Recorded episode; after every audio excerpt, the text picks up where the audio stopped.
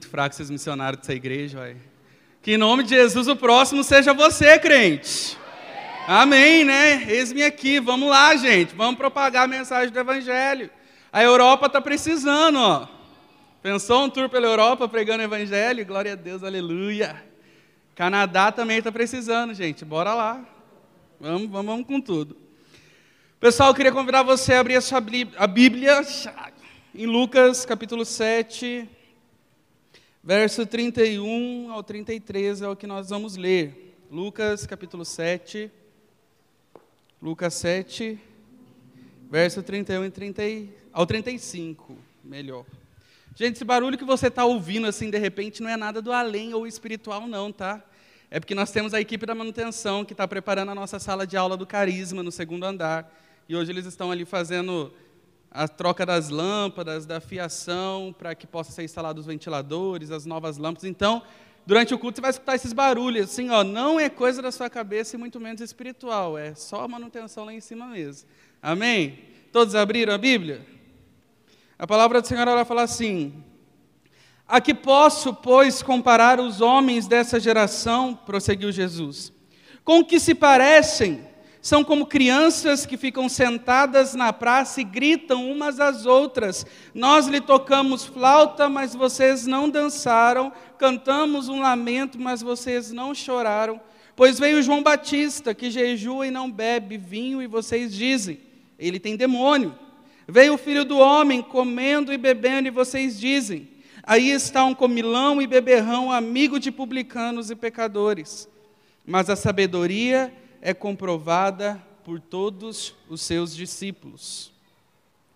Queridos, como vocês estão cansados de saber, esse ano aqui no Legacy Jovens Osasco, o tema que nós vamos bater muito em cima é sobre maturidade, porque nós acreditamos que cabe a nós, liderança do Legacy, preparar uma juventude madura que esteja disposta e se levante para viver o seu chamado e assim possamos em breve vivermos juntos a volta de Cristo. Amém? Quantos aqui estão ansiosos para a volta de Cristo, gente? Está fraco ainda, gente, pelo amor de Deus. Quantos aqui estão ansiosos pela volta de Cristo? Glória a Deus, nós existimos, nós nos movemos e o maior propósito do nosso coração tem que ser esse. Tem gente que fala comigo assim, mas pastor, eu nem casei ainda.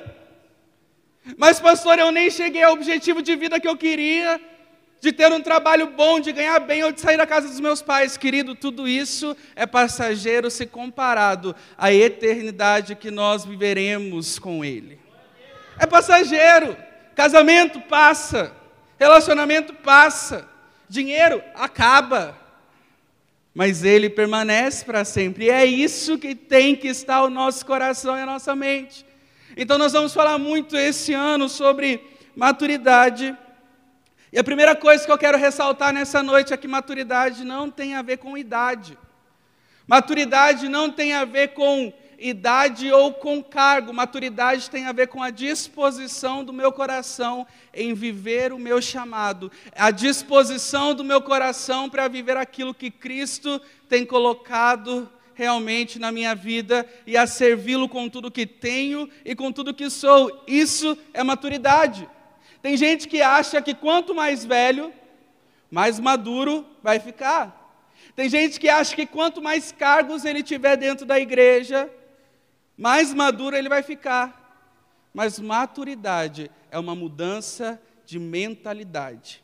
Eu posso ter 50 anos e ainda assim não ter maturidade suficiente para viver aquilo que o Senhor quer de mim.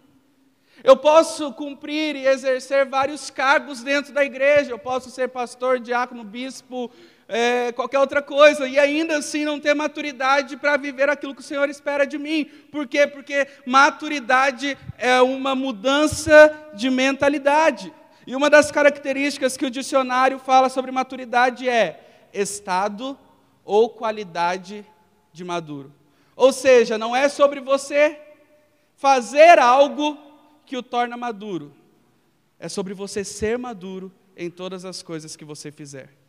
É isso. Nós precisamos entender isso, que não é sobre eu muito fazer coisas, eu muito buscar a, a cargos ou oportunidades para me tornar maduro, não. É sobre eu ser maduro e assim as portas se abrirem, as coisas acontecerem e as coisas do meu chamado fluírem. Fazem 11 anos que eu me converti e nesses 11 anos, gente, o que eu vi de pessoas que até hoje lutam para abrirem portas a qual o Senhor não as chamou para abrir. Isso é um tipo de imaturidade, porque quando nós somos maduros, nós temos o quê? Discernimento para saber qual caminho nós caminhamos, qual porta que nós entramos e o que nós devemos fazer, o que o Senhor tem feito nesse tempo. Ser guiado pelo Espírito Santo de Deus é uma característica que só os filhos maduros têm. Cadê os carismáticos aqui? Nossa, é pouco, né, gente? Juventude, vamos fazer carisma. Mas ser guiado pelo Espírito, não posso ser imaturo e falar que eu sou direcionado pelo Espírito. Por quê? Porque o direcionamento do Espírito, ele vem através do meu relacionamento com Deus. E do relacionamento com Deus procede o envolvimento com aquilo que Ele está fazendo nesse tempo. Esse é o segredo e essa, essa é a única chave ou porta que nós temos que insistir em bater, é a porta do relacionamento. Conhecer o Senhor. Semana passada nós tivemos um culto maravilhoso aqui, gente. Eu chorei igual criança. Fazia tanto tempo que eu não chorava do jeito que eu chorei. O Joel tem isso, né? Ele tem esse negócio de fazer a gente chorar toda vez. E a gente chorou, a gente gritou, a gente esperneou. E Joel falou sobre oração, sobre a importância da oração, sobre a importância do relacionamento. E ele falou aqui sobre a oração mais conhecida da Bíblia. Qual oração, gente? Qual?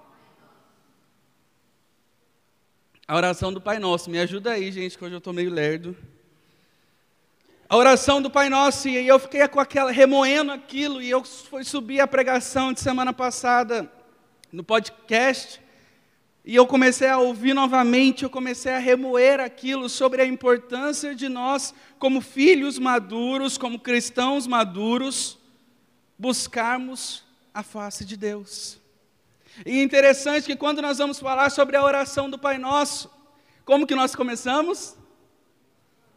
Não, gente, me ajuda a pregar hoje, pelo amor de Deus, trem.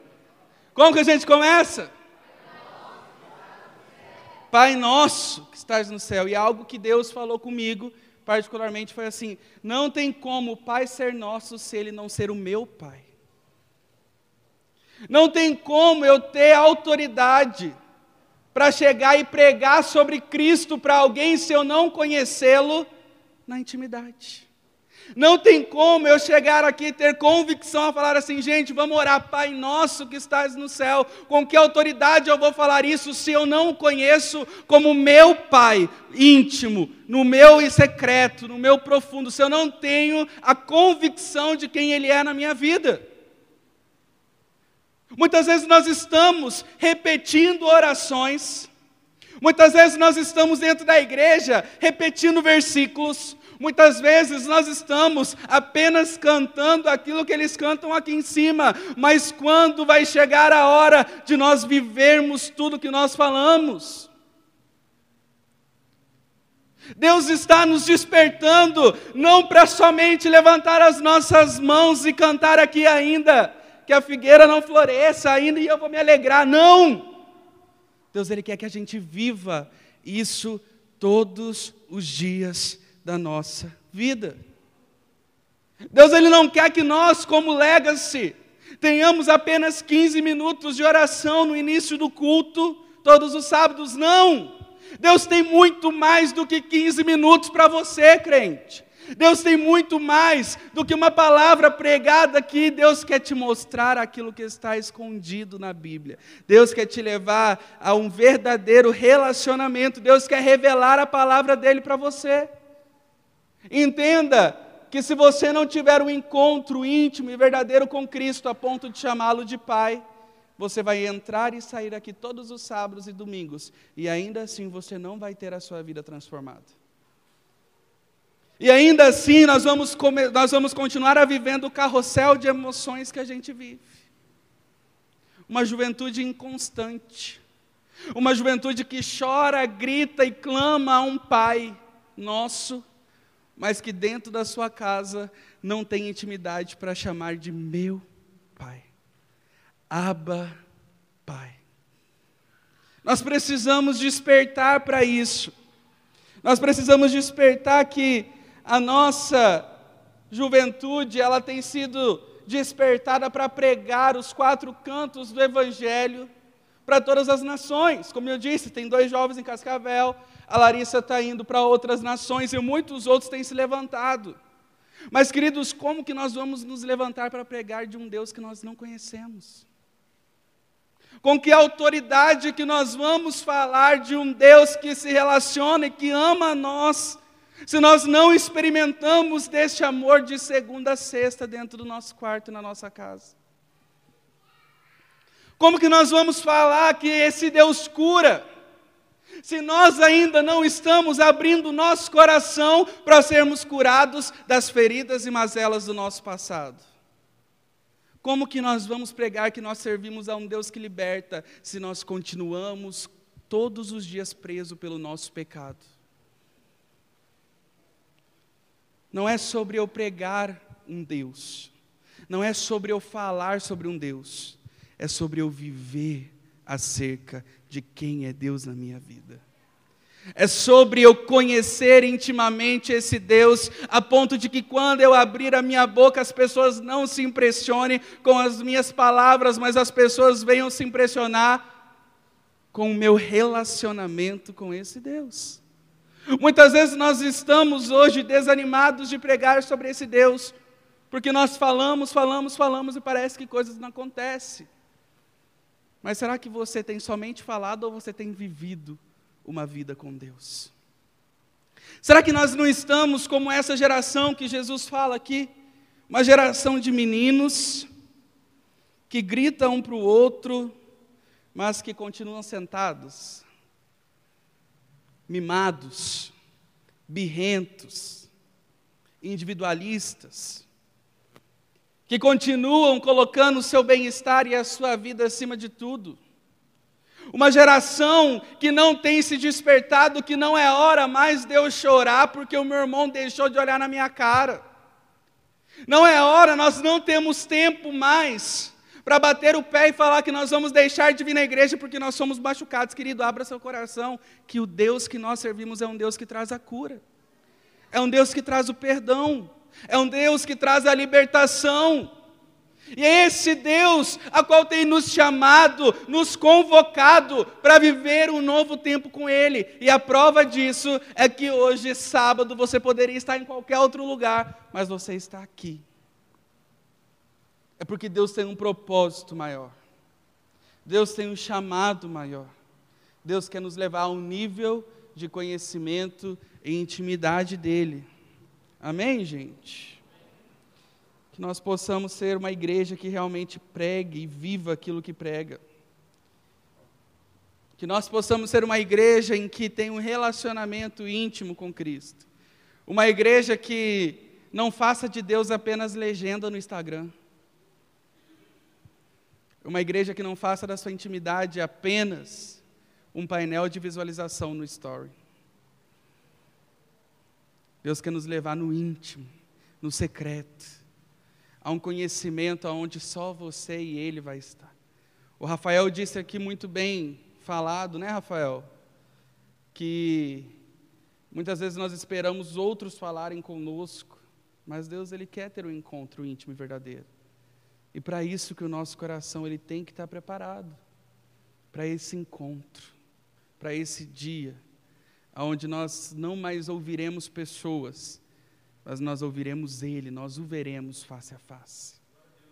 É aí que tem que estar o nosso coração. É aí que tem que estar o nosso desejo.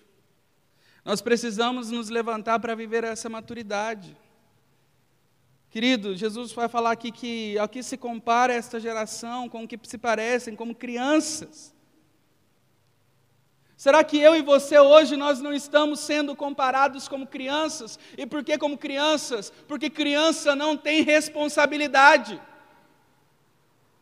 Até quando nós vamos continuar entrando e saindo da igreja da mesma maneira? Até quando nós vamos levantar as nossas mãos e falar que Deus é santo no sábado e domingo com as mesmas mãos estar depravando o nosso corpo no nosso quarto?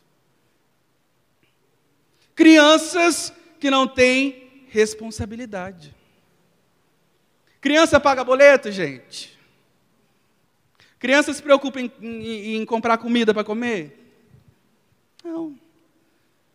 E você?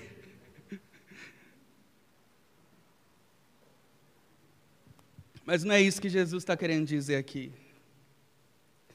Esses dias eu estava ouvindo uma pessoa que estava falando que o problema da inconstância da nossa geração é porque hoje a nossa geração é uma geração de pessoas que são novas convertidas, neófitos na fé.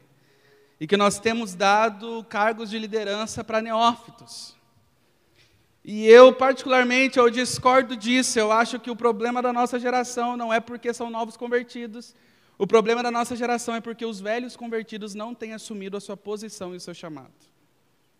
Nós estamos vivendo como crianças sem responsabilidade, porque nós já temos um tempo de caminhada mas nós ainda assim continuamos sentados, vendo o tempo passando, as coisas acontecendo e nós não queremos assumir essa responsabilidade. Nós temos um tempo de caminhada, chegamos no culto, choramos, gritamos, mas não nos convertemos de todo o nosso coração, não nos levantamos em obediência, a palavra nos emociona, a palavra nos comove, a palavra até faz com que eu chore, mas a palavra já não penetra no meu coração, porque eu não quero assumir responsabilidade. Querido Deus, Ele não quer que nós sejamos essa geração de crianças que fica sentado, que não tem assumido responsabilidade. Nós precisamos assumir a responsabilidade, porque esse é o tempo de cumprir o chamado de Deus. Isso vai custar caro? Isso vai custar caro. Você vai chorar? Você vai chorar. Vai ser fácil? Não vai ser fácil. Mas chega de ser uma geração que fica sentado e pode ser comparada com uma criança. Porque não tem responsabilidade. Se você olhar ali, ó, os filhos de Mateus brincando, feliz da vida. E a gente pode falar assim, nossa, as crianças, que belezinha, né, brincando. Mas quantas vezes eu e você, nós não estamos sentados aí quietos, mas estamos brincando também com as coisas de Deus? Porque nós não temos responsabilidade. Não queremos assumir o risco. Nós precisamos assumir o risco. Nós precisamos ter o senso de responsabilidade, nos posicionar naquilo que nós temos ouvido todos os sábados, nos posicionar naquilo que nós temos ouvido todos os domingos, nos posicionar nas pregações que a gente escuta no YouTube. Gente, é hora de você parar de ficar sentado, se levantar e se posicionar em obediência e autoridade para aquilo que o Senhor te chamou para fazer nesse tempo. Enquanto você está aqui hoje, sentado, escutando, sem responsabilidade, existem milhares de vidas que estão se perdendo, morrendo, indo para o inferno. Por quê? Porque você ainda não despertou para a sua responsabilidade. Até quando nós vamos viver isso? Até quando nós vamos viver como crianças que ficam sentadas somente observando? Outra característica de uma geração imatura, que é uma geração de consumidores e não de servos. Nós aprendemos a ser consumistas dentro da igreja, mas nós não queremos ser servos, porque é cômodo para a gente não assumir a responsabilidade. Nós nos contentamos em ficar sentado avaliando o sermão. Nós nos contentamos em ficar sentados avaliando a conduta do irmão. Você viu a roupa que a irmã veio no culto? Você viu com quem fulano estava de mão dada? Ah, porque hoje a pregação foi tão fraquinha. Ah, porque hoje o Feitosa falou no dízimo na oferta. Ah, ah, sei lá, acho que já ouvi aquilo. Uma geração que tem se contentado em ser apenas consumista dentro da igreja, que senta e fica avaliando. Sabe qual é o problema disso, querido? Que nós temos sido uma geração que tem sido muito rápido em levantar para derrubar as coisas. Uma geração que quer se levantar para julgar os falsos profetas da internet. mas uma geração que não tem relacionamento com Cristo para consolidar algo sólido, santo e em obediência para Deus. Entenda que os profetas do Velho Testamento, eles nunca foram chamados apenas para apontar o erro, mas eles sempre tinham também a nova direção de Deus para a edificação da igreja. O problema de ser consumista é isso, que eu não me agrado das coisas, eu avalio as coisas, mas eu não tenho edificado, querido, porque nós não temos tido um relacionamento íntimo e santo com Cristo, a ponto de nós apontarmos o erro, mas edificar algo sólido. Jeremias o tempo todo ele apontou o erro, mas ele edificava algo sólido, santo, em obediência a Deus. Nós não fomos chamados apenas para sermos consumistas. Queridos, nós fomos chamados para ser servos. Nós fomos chamados para servir a essa geração. Nós fomos chamados para amar essa geração. Isso é característica de um filho maduro. O imaturo aponta. O imaturo só quer saber de corrigir o tempo todo. O maduro, sabe no que ele está preocupado? Em ser participante daquilo que Deus está fazendo. Ele não tem tempo para olhar quem veio com roupa qual. Ele não tem tempo para ver quem veio de mão dada com quem, quem foi o último que colocou status no Instagram ou não. Porque ele está atento ao que Deus está fazendo nesse tempo. Amém, gente? Que nós possamos ser realmente uma juventude madura. O problema da imaturidade é que muitas vezes nós estamos nos movendo no individualismo. Deixa eu te falar um negócio. Preste bem atenção aqui em mim agora. O fato, guarda isso no seu coração. O fato de você estar em todos os grupos e rolês pós-culto não faz de você alguém maduro, irmãos de muito. Te faz popular, mas não te faz maduro. O que te faz maduro, irmãos desses que estão à sua volta, é se você tem chorado com os que choram e se alegrado com os que se alegram. Servos, servos. Porque não é de hoje que eu escuto mais pastor, não tem panela na igreja, porque eu sou chamado em todos os rolês. Ah, pastor, mas eu sou tão maduro, porque todo mundo quer estar comigo. Querido, entenda, você é popular. Você talvez seja o bobo da corte e ninguém percebe, você não percebeu ainda. Por isso que as pessoas te chamam. O filho maduro, ele chora com os que choram ele se alegra com os que se alegram, ele está disposto a pagar um preço em servir uma geração, ele não entende, ele, se ele tiver que abdicar de rolê, se ele tiver que abdicar de grupinho, se ele tiver que abdicar até mesmo de coisas legítimas, ele vai abdicar porque ele entende que ele foi chamado para servir a essa geração, que ele não pode mais ser uma pedra de tropeço. E que se isso significa, muitas vezes ele tem que ficar em casa, depois do culto e não sair, ele vai ficar por amor a muitos. E vendo essas duas características, eu vejo que duas coisas precisam mudar na nossa mente para que a gente possa hoje, como igreja, como juventude, viver realmente um tempo de maturidade em Deus. Amém, gente? Eu tenho medo de andar aqui na beirada, dar uma escorregão e cair, porque eu sou todo desastrado. Primeiro, nós precisamos nos comprometer com o nosso próximo. Jesus ele está falando de uma geração que como criança ficavam, mas nós lhe tocamos flauta, vocês não dançaram, cantamos um lamento, mas vocês não choraram. Uma geração que estava preocupada em satisfazer o seu ego e o seu desejo. Uma geração birrenta que só queria que fizessem aquilo que eles queriam na hora que eles queriam, mas não estavam preocupados em viver o que Deus estava fazendo. Nós precisamos, de uma vez por todas, amar o nosso próximo. Olha aí para a pessoa que está do seu lado, crente. Feitosa e Paula, Paula não, que já são casados. Se é mais casado aqui, olha para o outro lado, que daí é fácil de amar. Olha aí, crente. Olha, olha, olha para trás agora aí.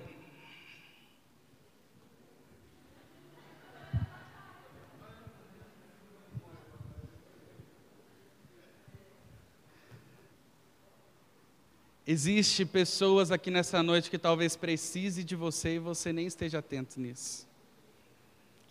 Talvez a pessoa que você olhou agora do lado e deu um sorriso para você, por trás desse sorriso há tanta mágoa, tanta coisa que ela precisa ser curada.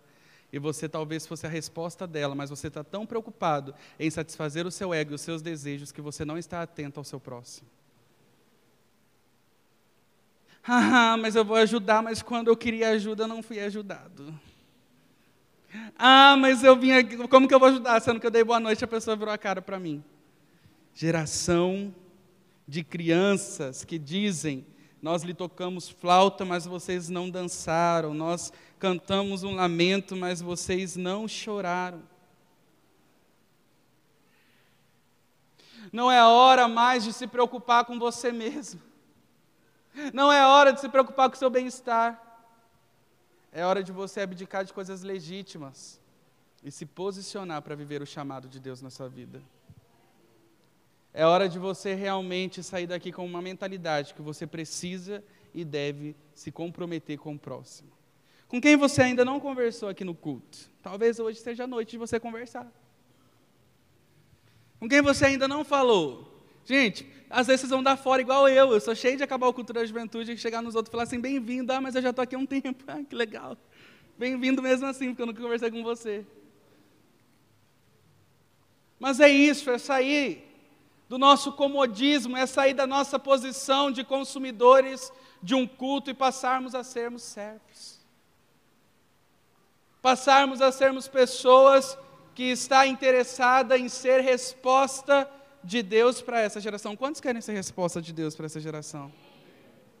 Jesus ele fala assim: veio João Batista que jejua e não bebe vinho, e vocês dizem, ele tem demônio. Veio o filho do homem comendo e bebendo, e vocês dizem: aí está um comilão e beberrão, amigo de publicanos e pecadores. Até quando, geração, até quando, lega-se jovens Osasco, nós vamos levantar somente para apontar o erro do nosso irmão? Até quando nós vamos ser tão imaturos, a ponto de nós não querermos amar o próximo porque ele é difícil? Querido, um filho maduro, ele ama as pessoas que estão à sua volta. A palavra de Deus fala que o amor encobre multidão de pecados. O amor ele ensina, o amor ele corrige, o amor ele exorta. E o amor faz com que as pessoas se aproximem de Cristo. O problema é que nós apontamos o erro das pessoas nos nossos grupinhos, mas nós não estamos dispostos a sair dos grupinhos e amar essa pessoa para ensinar o verdadeiro amor de Cristo, para ensinar o verdadeiro sentido do Evangelho. Filhos maduros corrigem a pessoa em amor, filhos imaturos apontam os erros dela nos grupinhos pelas costas. A que, pois, posso comparar essa geração? A que, pois, com que Cristo pode comparar a nossa geração? Nós precisamos amar, nós precisamos saber lidar com a limitação dos nossos irmãos. Que você, querido, é limitado. Você tem erro. Você não é o perfeitinho de Jesus, não. Amém? Você não é o centro de Cristo. Tá? Você é pecador, miserável, é isso que você é. Carente da graça, carente da misericórdia de Deus. É isso que nós somos. Para de se achar a última bolacha do pacote. Para. Quando você olha, e há um estudo que comprova isso, que sabe aquele defeito que mais pega em você do seu irmão? Tipo assim, ah, eu não gosto do fulano porque ele é assim, assim, assado. Muitas vezes nós estamos refletindo os nossos erros nele. Mas como nós não temos coragem de enfrentar os nossos erros, é mais fácil eu refletir no meu irmão e apontar o dele, do que consertar o meu.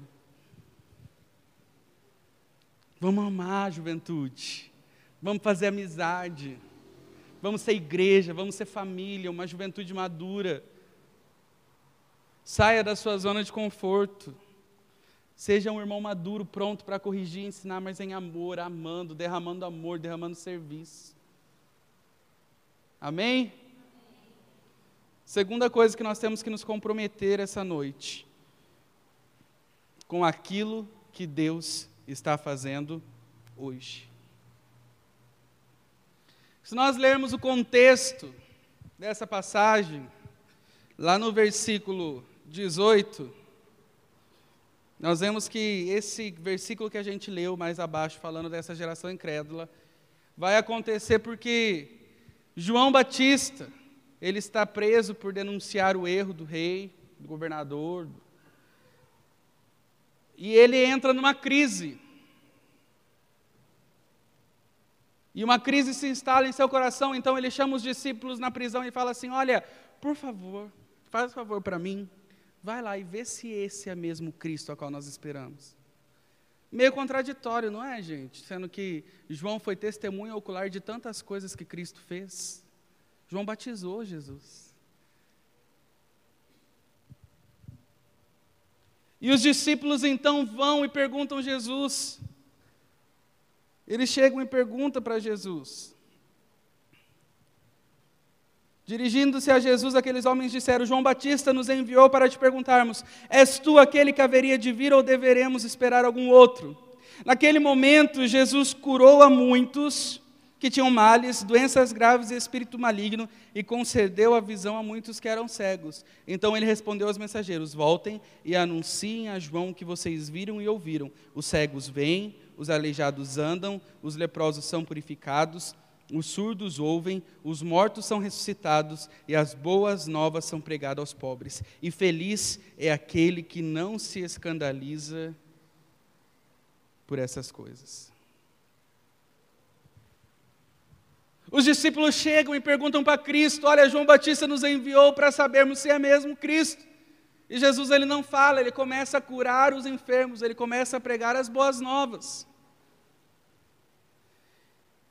E o que, que os discípulos de João veem naquele momento? Eles veem que, apesar de João preso, o reino continuava em movimento.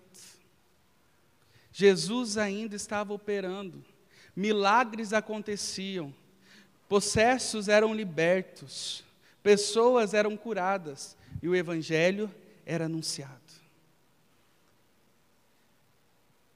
Era como se Jesus estivesse falando para João: João, o reino continua em movimento. Se atente para aquilo que eu estou fazendo agora. Se atente para aquilo que eu estou fazendo hoje.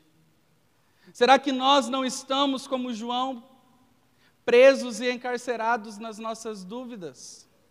Muitos já tiveram experiências com Ele, muitos já tiveram até mesmo certezas respondidas em seu coração, mas continua com os olhos voltados para trás. E não tem se disposto a viver o hoje, a viver o novo. Nós precisamos nos comprometer a viver o hoje. Nós precisamos nos comprometer em fazermos parte daquilo que Deus está fazendo hoje. Chega de olhar para trás, porque teve um tempo que foi bom. Porque teve um tempo que eu cantava, pregava, dançava, fazia, acontecia. Porque isso, porque aquilo, querido. Não é hora mais de olharmos para trás, é hora de nós nos comprometermos com hoje. O que Deus tem feito hoje? O que Deus quer para você hoje? O que Deus falou para você hoje? Para de se alimentar do seu passado, para de se alimentar das experiências passadas. O que Cristo está fazendo hoje na nossa geração? Chega de ficar cantando faz de novo, faz de novo e não vemos Deus fazendo o novo. Nós precisamos nos comprometer nessa noite a sermos uma geração madura, que não se contenta em viver experiências do passado, mas entende que Deus tem um novo para fazer hoje. Deus tem algo novo para fazer na minha e na sua vida, amém? Se comprometa com o que Deus está fazendo hoje. João, em sua maior crise, ele entende que o reino não dependia dele. Como Ele é Cristo se eu estou aqui preso, se eu não estou vendo as coisas que Ele está fazendo. Vão e digam a João: cegos vêm, os doentes são curados, o Evangelho é pregado aos pobres, porque não tem a ver conosco, não tem a ver com o seu talento, não tem a ver com o seu dom, não tem a ver com o seu chamado, tem tudo a ver com Ele. Querido, se hoje, se hoje Deus te tirar daqui, entenda, as coisas não vão parar por sua causa, o reino de Deus continuará em movimento. Se você hoje parar o seu chamado, entenda, Deus levantará outra pessoa. As coisas continuarão em movimento, porque não tem a ver com você, tem a ver com Ele mas sermos participantes daquilo que Ele está fazendo hoje é um privilégio que nós temos. Nos posicionarmos no nosso chamado é um privilégio que nós temos. E eu fiquei lendo essa passagem, eu fiquei pensando muito nisso. Eu fico imaginando João preso e os seus discípulos chegando e falando: é Ele, é Cristo. Porque nós somos testemunhas oculares de que os cegos estão vendo, João.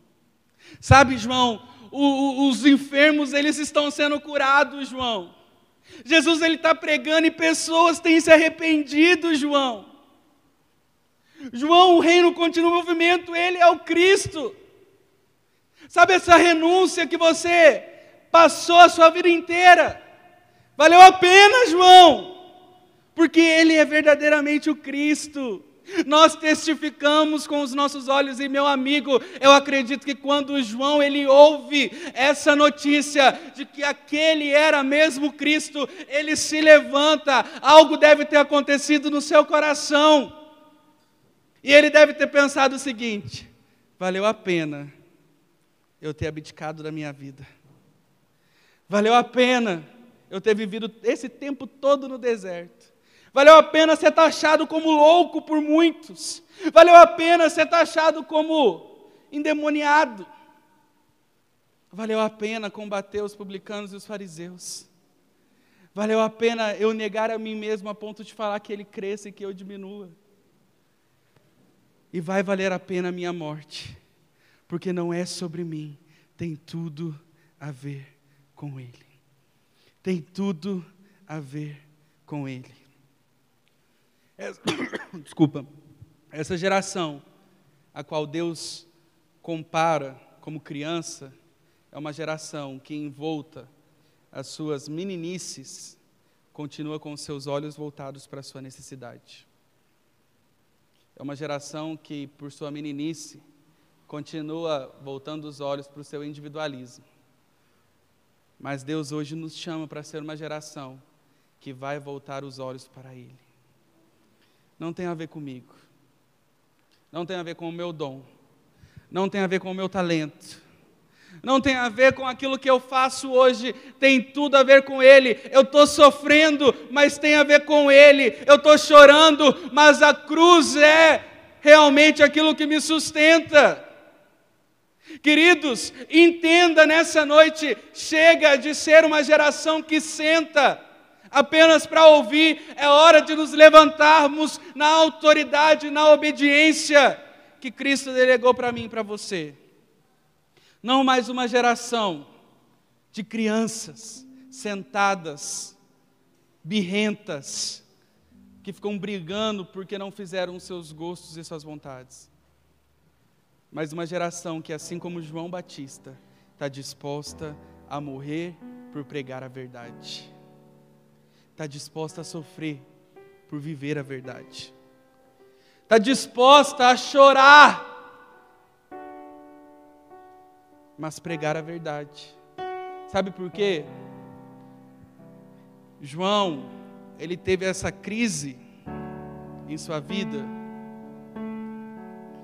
porque em um momento ele se vê sozinho, solitário, sem amigos. O Cristo que ele pregava não veio socorrer ele e tirá-lo da prisão. Afinal, ele batizou Jesus.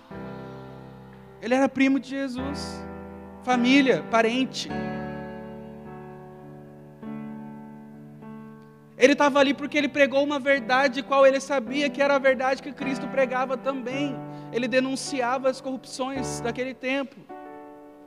E de repente, quando ele olha dos lados, cadê os discípulos que estavam com ele o tempo todo? Cadê as pessoas que estavam com ele o tempo todo? Cadê o Cristo a qual ele tinha pregado? Cadê o Cristo a qual ele tinha batizado? E diante disso, João se vê na sua crise de fé. Será ele mesmo Cristo? Será ele mesmo aquele a quem o profeta, aquele a qual nós esperávamos? Será que é ele mesmo nosso resgatador? Será que é ele mesmo nosso salvador? Quantas vezes eu e você nós não estamos aqui nessa noite, nós pregamos a verdade, nós tentamos nos relacionar com Cristo de todo o nosso coração, mas tem momentos na nossa vida que a gente olha e não tem ninguém do nosso lado. Parece que nem mesmo as nossas orações são ouvidas. Parece que não tem ninguém para secar o nosso choro. Parece que não tem ninguém para nos consolar. Mas e o Cristo a qual eu pregava? Mas e o Cristo a qual eu testemunhava no meu trabalho? Mas e o Cristo a qual muitas vezes eu tive que brigar com a minha família por servi-lo? Cadê esse Cristo? E quando os discípulos chegam para João, só falam uma coisa: o reino está em movimento. Os cegos vêm, os, os, os doentes são curados e a salvação é pregada. É como se Jesus falasse assim: Ei, João, tira os olhos da sua circunstância e coloca os olhos em mim. Tira os olhos do momento, volta seus olhos para mim.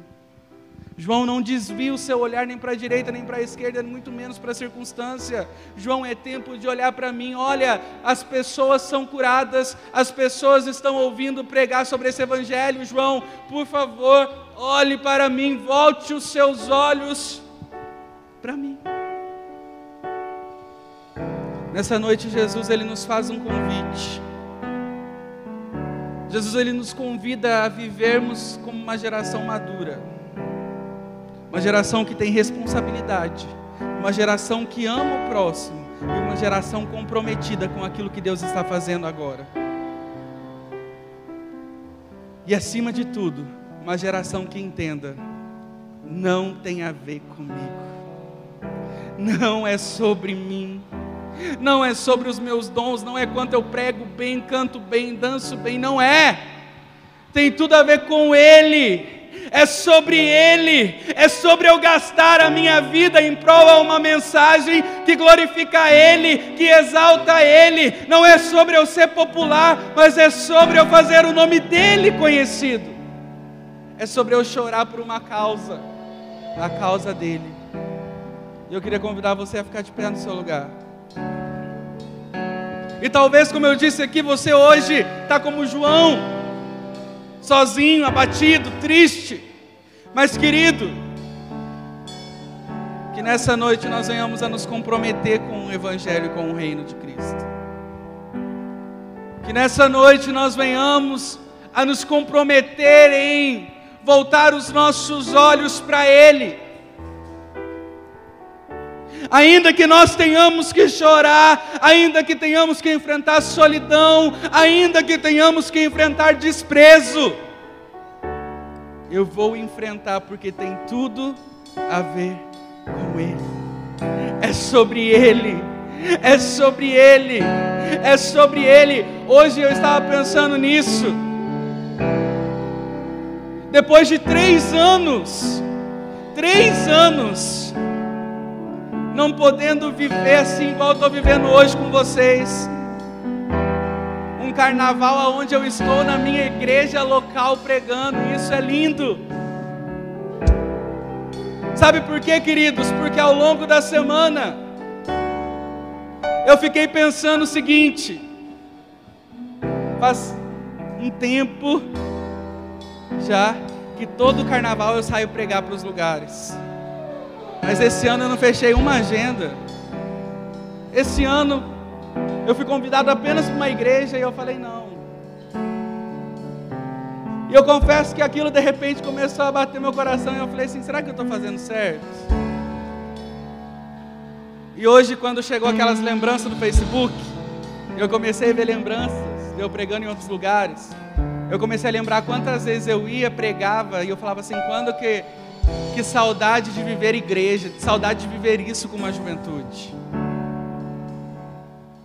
E eu comecei a ver as coisas por outra ótica. Deus tem levantado outras pessoas que irão além de mim.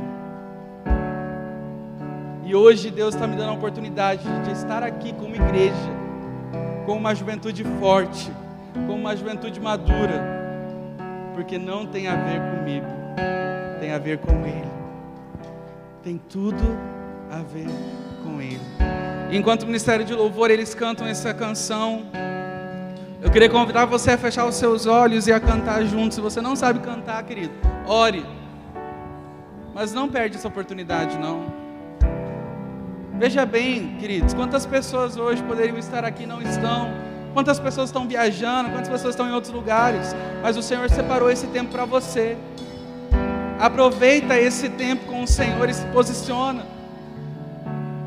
Se posiciona naquilo que o Senhor te chamou, crente. Se posiciona naquilo que o Senhor tem para você. Se posiciona como uma geração madura. Se posiciona para viver as promessas do Senhor. Não depende de mim, não depende do louvor, não depende da Jéssica e do Joel. Depende de você e do seu relacionamento com aquele que te chamou. Então feche os seus olhos aí no seu lugar, enquanto eles cantam isso, que o nosso coração esteja voltado para o Senhor nome de Jesus. Mesmo que eu ande em meio ao frio.